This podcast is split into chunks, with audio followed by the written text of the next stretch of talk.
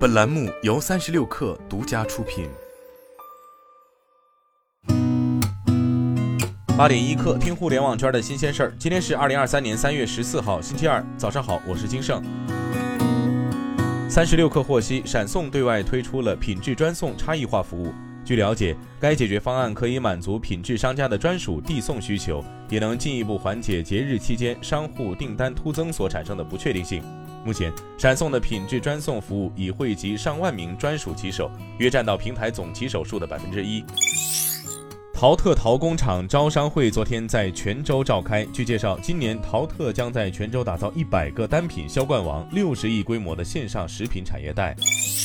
阿里国际站三月新贸节首周数据显示，柔性定制设备的整体海外需求量同比增长超过百分之五十，主要需求来自美国和东南亚。阿里国际站上，柔性定制服装印花机海外搜索量增长了百分之一百八十六。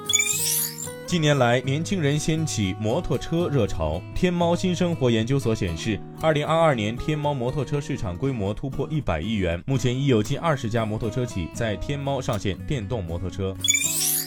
据印度时报报道，现代汽车印度分公司宣布已签署一份条款清单，用于收购通用汽车印度公司位于印度马哈拉施特拉邦的 Telegon 工厂。据 Apple Insider 消息，一份报告称，苹果公司预计将在2023年推出 VR 头显，这是一项高管决定，但违背了该公司研发设计团队的建议，后者更愿意等到能够发布 AR 眼镜之时。据韩国经济日报。谷歌和微软的韩国分公司已经开始裁员，以配合全球大型科技公司的大规模重组。谷歌韩国公司最近向裁员目标员工发送了一封电子邮件，其中提供了视情况而定的遣散费。今天咱们就先聊到这儿，我是金盛八点一刻，咱们明天见。